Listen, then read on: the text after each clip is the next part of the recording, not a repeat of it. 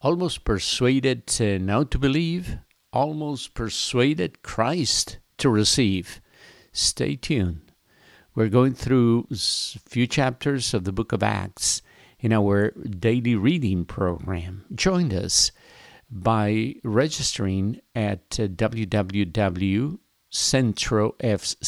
C-E-N-T-R-O-F-C.com. In chapter 19 of the book of Acts, Paul travels to Ephesus, now Turkey, where he finds disciples of John the Baptist who have not yet received the Holy Spirit. When they are baptized in the name of Jesus, the Holy Spirit comes upon them and they prophesy. In Acts 2, on the day of Pentecost, the Spirit descended upon mostly a Jewish audience as Peter and other apostles ministered in prayer. In chapter 8, it's in Samaria. To another set of ethnic people, Peter and John lay hands and the Holy Spirit descends. In Acts chapter 10, Peter is at Cornelius' house and the Spirit descends over the Gentiles. And now, through Paul's laying of hands on these disciples of John the Baptist, the Spirit descends. Verse 19 God did extraordinary miracles through Paul.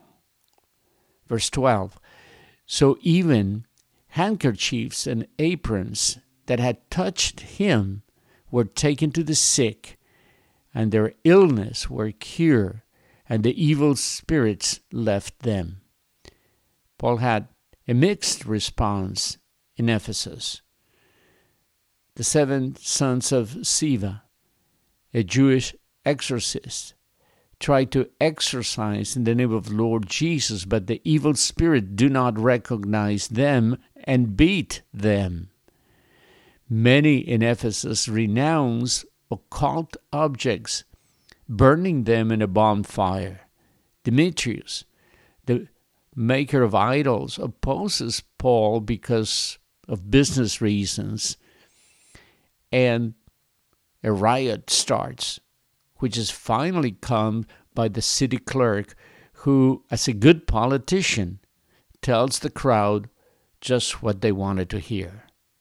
Take away from this chapter the vital importance of the Holy Spirit in the life of the believer. This is the earnest of our salvation, the non refundable deposit God gives us. If you file your tax returns, there's nothing for you to do to receive the stimulus check, right? It was automatically deposited in your bank account or mailed to your address. If you receive Christ as the Lord and Savior, there's nothing for you to do to receive the Holy Spirit. The Spirit of the living God is a direct deposit of God into your own heart. Chapter 20, book of Acts, Paul probably wrote the first letter to the Corinthians while he was in Ephesus.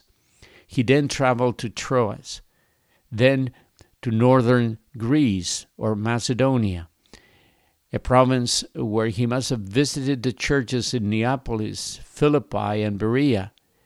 He probably wrote Second Corinthians while he was there. Then south to Corinth, where he probably wrote Romans and Galatians, and then back north and across the Aegean Sea to arrive to Troas. Paul speaks late into the night, probably in a stuffy room with uh, some smoke from burning lamps. Eutychus is sitting on a window and falls asleep, and falling from the third floor, he dies.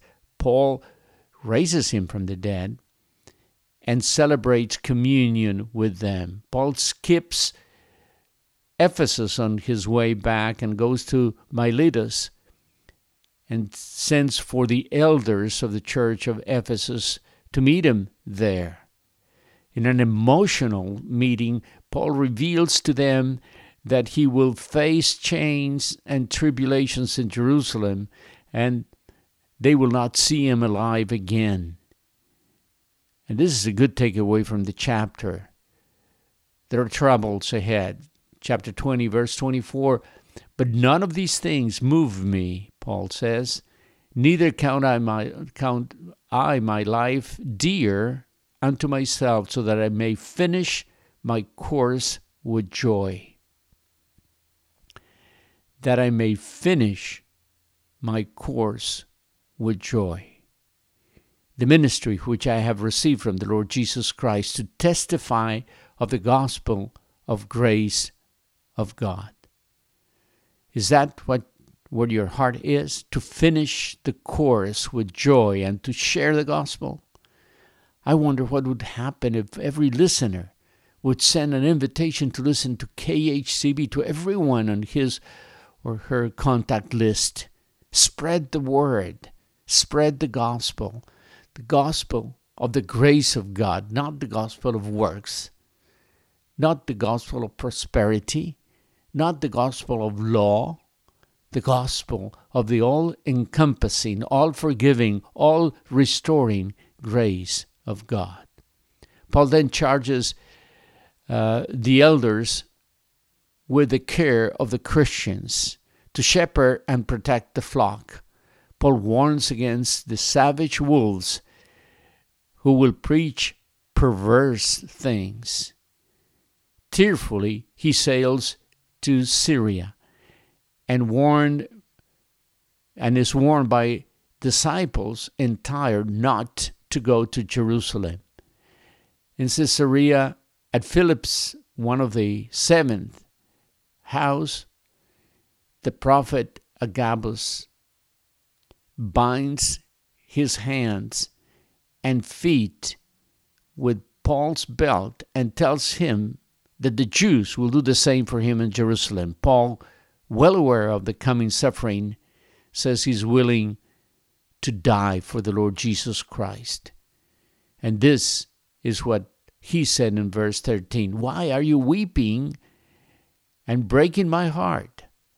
I'm ready not only to be bound, but also to die in Jerusalem for the name of Jesus.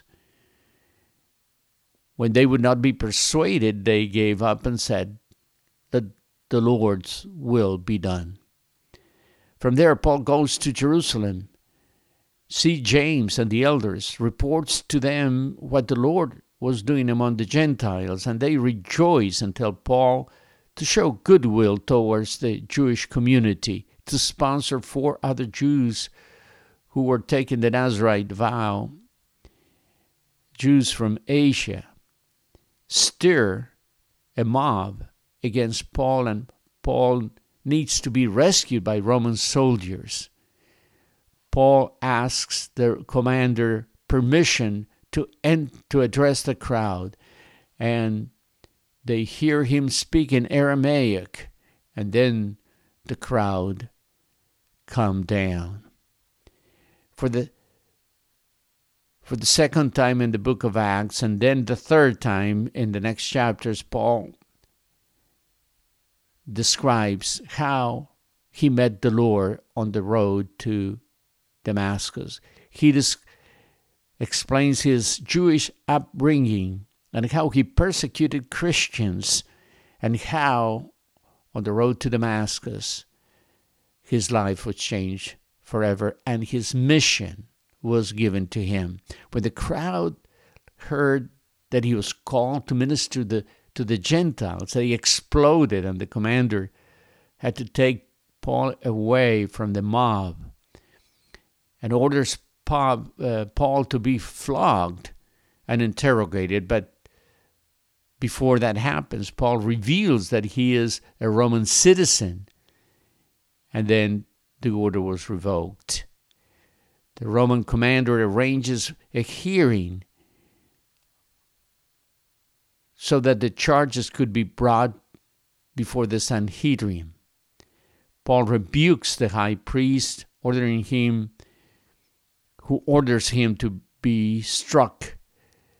And Paul admits that he didn't realize that Ananias was the high priest. He apologized and presented his opening argument. The Sanhedrin reaction to Paul is a split between the Pharisees who do believe in the resurrection of the dead and the Sadducees who do not. Paul cleverly brings up the resurrection argument, and he has to be rescued again by the Romans commander. Chapter 23, verse 11 The following night, the Lord stood near Paul and said, Take courage. Here, the counselor needs counseling. Here, the, the pastor needs a shepherd. And Jesus appears to him and tells him, Take courage. Maybe he's telling that to you too, dear listener. And he's told that he will go to Rome and testify there. For the Jews vow not to eat or drink until they ambush and kill Paul. But Paul's nephew gets wind of it and he's brought before the commander, who, with a huge uh, number of soldiers, takes him under protection to Caesarea with a full military escort.